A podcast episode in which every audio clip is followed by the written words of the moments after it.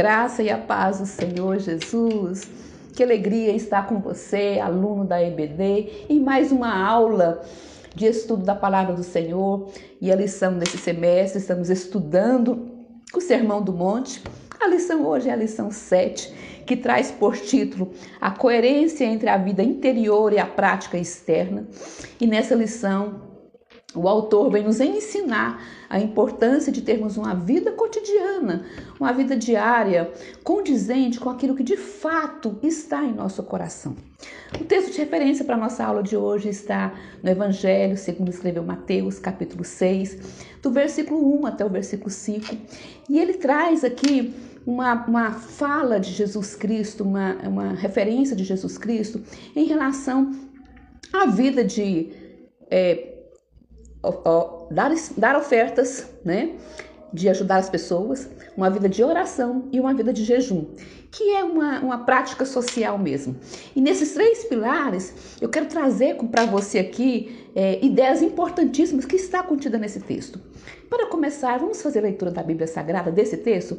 São apenas cinco versículos, então ouça essa leitura comigo aqui rapidamente. Livro de Mateus, capítulo 6, versículo do 1 até o versículo 5, diz assim: Guardai-vos de fazer a vossa esmola diante dos homens, para ser desvistos por eles. Aliás, não tereis galardão junto ao vosso Pai que está nos céus. Quando, pois, der esmola, não faças tocar trombeta diante de ti, como fazem os hipócritas nas sinagogas e nas ruas. Fazem isso para serem glorificados pelos homens. Em verdade vos digo que eles já receberam galardão. Mas, quando tu deres esmolas, não saiba a tua mão esquerda o que faz a tua direita, para que a tua esmola seja dada ocultamente, e teu pai, que vê em secreto, te recompense publicamente. E quando orares, não seja como os hipócritas, pois se comprazem em orar em pé, Oram em pé nas sinagogas e nas esquinas e andando pelas ruas. Fazem isso para serem vistos pelos homens. Em verdade vos digo que eles já receberam o seu galardão. Um texto de Jesus e ele vem trazer sobre a, a, a, a importância de, de um cristão ter uma vida cristã, ter uma vida cotidiana, genuína é, em Deus, mas é, primado na palavra, é, forjado na palavra, é, estabelecido, pautado na palavra. E nessa lição a gente percebe que o autor nos apresenta três pilares, e esses pilares estão aqui nesse texto. O primeiro deles é a prática social, a prática de ação social. Porque quando nós falamos sobre justiça de Deus, ou justiça que Deus nos permite vivenciar aqui, que justiça é essa? Nós já sabemos que o ato de justiça é dar exatamente ao outro ou a nós mesmos aquilo que é certo, aquilo que é correto. E nós, como igreja do Senhor Jesus, nós precisamos ter uma vida cristã embasada na justiça. E uma justiça que também siga os princípios da palavra, não é? Jesus cita aqui os hipócritas e os fariseus que oravam publicamente, porque eles faziam isso para ser reconhecido. E é tão sério isso, porque os tempos que nós estamos vivendo, as pessoas fazem tudo para ser reconhecido. Nós abrimos as redes sociais e muitas pessoas estão ali postando aquilo que elas fazem, e elas fazem isso para ser reconhecidas. Mas o que Jesus quer nos ensinar aqui é que nós devemos fazer ações sociais, nós devemos fazer boas obras. Mas qual é a intenção dessa boa obra? Por qual motivo nós estamos fazendo aquilo? Né? Nunca é, na história da igreja a igreja precisou ser igreja, né? ser sal, ser diferente, como nos dias atuais. Porque as pessoas hoje estão vivendo uma vida muito de aparência. Mas Jesus nos desperta aqui para que nós quebremos toda a hipocrisia. E quando Mateus escreve isso aqui, ele usa a palavra, quando ele cita a palavra hipócrita, vem do grego, hipocritais. E ele fala, ele cita essa palavra fazendo referência ou menção aos atores que atuavam na Grécia, atuavam na, em Roma, e eles subiam nos palcos, subiam nos, na, nas praças públicas, porque eles tinham uma plateia e eles exerciam ali um papel e faziam aquilo para exercer, receber aplauso. E quando eles terminavam de atuar, né, é, fazendo, é, atuando como se fosse uma outra pessoa, as pessoas ficavam de pé e aplaudiam, diziam, uau, né, como ele atuou bem. E, e é interessante porque Mateus escreve isso aqui, e é uma fala de Jesus. Jesus fala assim: olha, vocês não sejam como aqueles atores lá. Aqueles atores que fazem as coisas para serem reconhecidos publicamente, porque eles já receberam um galardão. Quando vocês forem fazer as, as, coisas, não precisa ir na praça pública, nas ruas, andar nas ruas de um lado para o outro, não. Façam em secreto. Façam para Deus. Porque o Deus que te vê e te ouve no secreto, ele vai te recompensar. A igreja precisa ser igreja, não só nas mídias sociais, não só em praça pública, mas no secreto. Comece fazendo obras sociais na sua casa, com seu vizinho, no seu quarteirão, no, na, na, no seu bairro, no seu trabalho, né? Mas faça aquilo de acordo com a sua fé. A Bíblia fala que quando você faz, que Jesus disse assim: quando você fizer alguma ação social para um pequenino, ajudar algum pequenino, é a ele que você está ajudando. A igreja precisa ser igreja, mas não só para ser vista ou reconhecida, mas para demonstrar a sua força e seu alinhamento com o Pai. Então esse texto ele traz a importância da justiça ser estabelecida, mas com interesa, com verdade, com transparência. E ele traz para a gente também três pilares importantes. A primeira dele é a obra social, né? Ele cita aqui a, a, o ato de ofertar, o ato de ajudar o outro. E, é, isso aqui é citado porque era costume naquela época as pessoas mendigarem na porta do templo, e eles mendigavam e diziam assim: Olha, me abençoe para você ser abençoado também. Na medida que você pratica uma ação boa comigo, você vai ser abençoado. E eles acreditavam que o ato de fazer alguma coisa boa para o outro, aquilo retornava para ele. Mas nós sabemos que quando nós servimos o pequenininho, é a Cristo que nós estamos servindo. E nós não podemos fazer isso para ser visto ou reconhecido. Então, a prática da ação social da igreja, ela é importante, ela é necessária, mas ela precisa ser genuína. Ela precisa ter como, como, como elo, como força a prática do amor. Em, em Coríntios, 2 Coríntios capítulo 13, versículo 3, ele cita a importância do amor em todas as coisas. Tudo que nós vamos fazer, se não tiver amor, é em vão. Então, que nossas, nossos atos diários, nossos atos cotidianos sejam pautados no amor. Em Efésios também, capítulo 6, versículos 6 e 7, ele cita muito isso, a importância de servir ao outro como nós estivéssemos servindo a Cristo, que a nossa prática amorosa seja feita como se o outro fosse ali, se Cristo estivesse estampado ali. Então, que a igreja seja despertada cada dia mais a exercer uma vida de justiça, uma prática justa, pautada na palavra. E eu quero trazer para a sua meditação também o que está nessa lição, o segundo tópico, que além é, da importância de estabelecer um ato de justiça e, e uma vida de boas obras em Deus. Né? Além disso, ele traz a importância da oração. E ele cita isso, olha, observe as pessoas como estão orando. Eles oram em voz alta, eles oram com boas repetições. Vocês não façam assim, não é?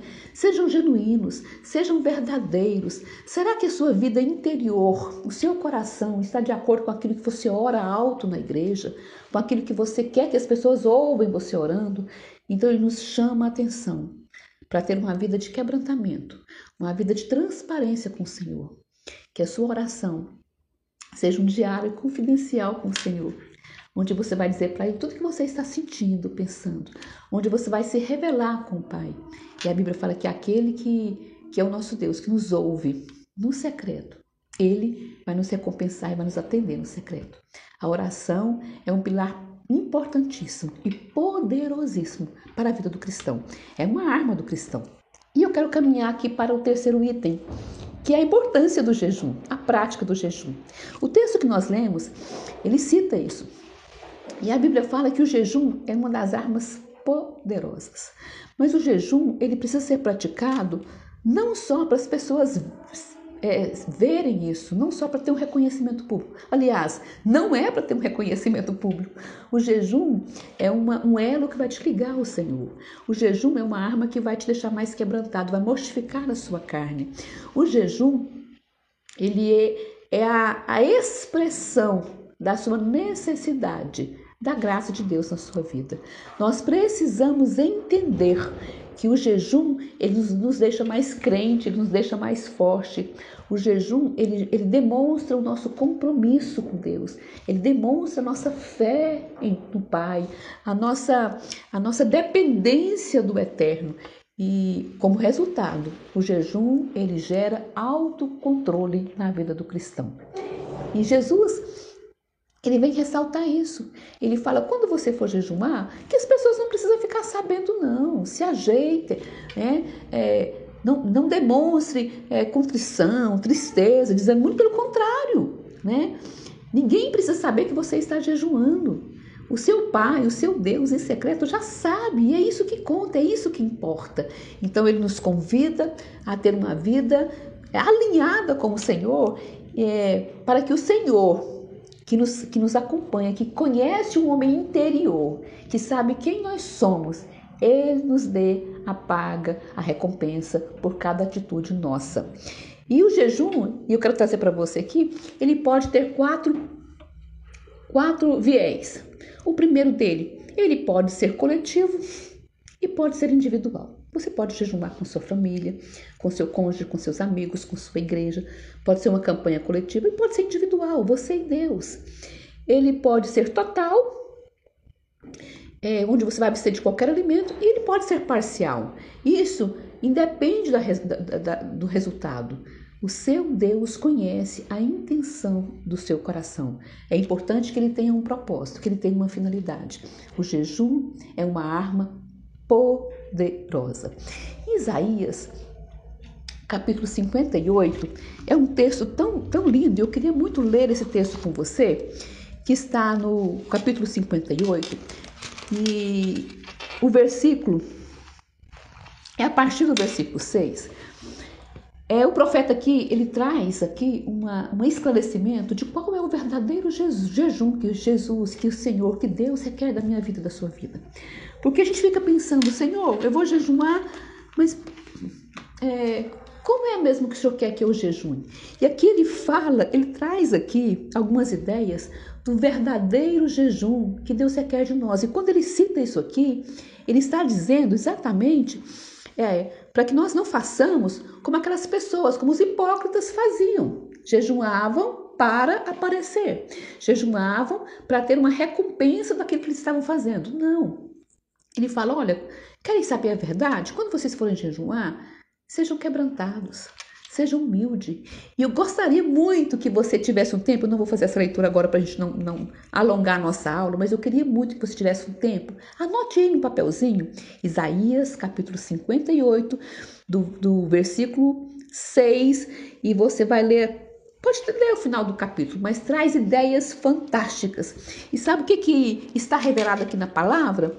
que o verdadeiro jejum é que você seja mais humano, que você olhe para o seu irmão, cuidando do seu irmão, que você tire do seu irmão o fardo que está pesado sobre ele, que você tire a algema do seu irmão, aquilo que fadiga ele, a injustiça, né? que você quebranta, que você é, rompa com a fome, com a, com a é a falta de dignidade. Então ele chama a igreja para ser igreja. Aqui está dizendo: olha, não adianta vocês entrarem na casa de vocês e abster só de alimento, não. Saiam e pratiquem boas obras. Olhem à sua volta o que precisa ser feito. Vamos ser igreja. O verdadeiro jejum que ele chama aqui para a gente viver, para a gente experienciar, é um jejum com práticas, é um jejum com ação social. A igreja do Senhor Jesus, ela foi reconhecida há muito tempo por coisas que ela não podia fazer. Igreja, os cristãos não fazem assim, o, o crente não vai em tal lugar, o crente não pode isso, o crente não pode aquilo, mas para esse tempo Deus tem despertado uma igreja para mostrar que nós devemos fazer. Nós devemos amar mais, nós devemos praticar mais ações sociais, nós devemos intervir nas leis, sim, mudar, mudar leis que têm causado injustiça, que têm gerado é, é, é, desfraude para a população. Nós precisamos ser igreja em amor, em sabedoria, né? em alinhamento com a palavra, mas nós precisamos fazer a diferença. Porque quando ajudamos o pequenininho, é a Cristo que estamos ajudando. Quero que você entenda a importância dessa aula.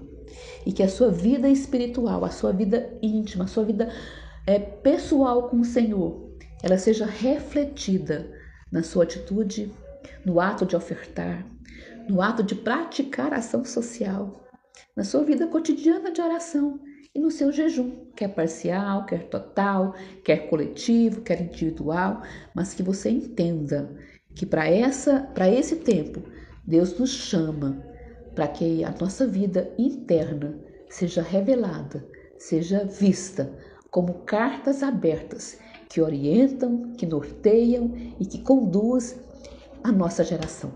Que Deus abençoe sua vida e que você tenha um tempo para reler esse texto de Mateus, capítulo 6, do versículo 1 até o versículo 5, e que você seja ministrado por essa palavra. Amém? Fique na paz do Senhor.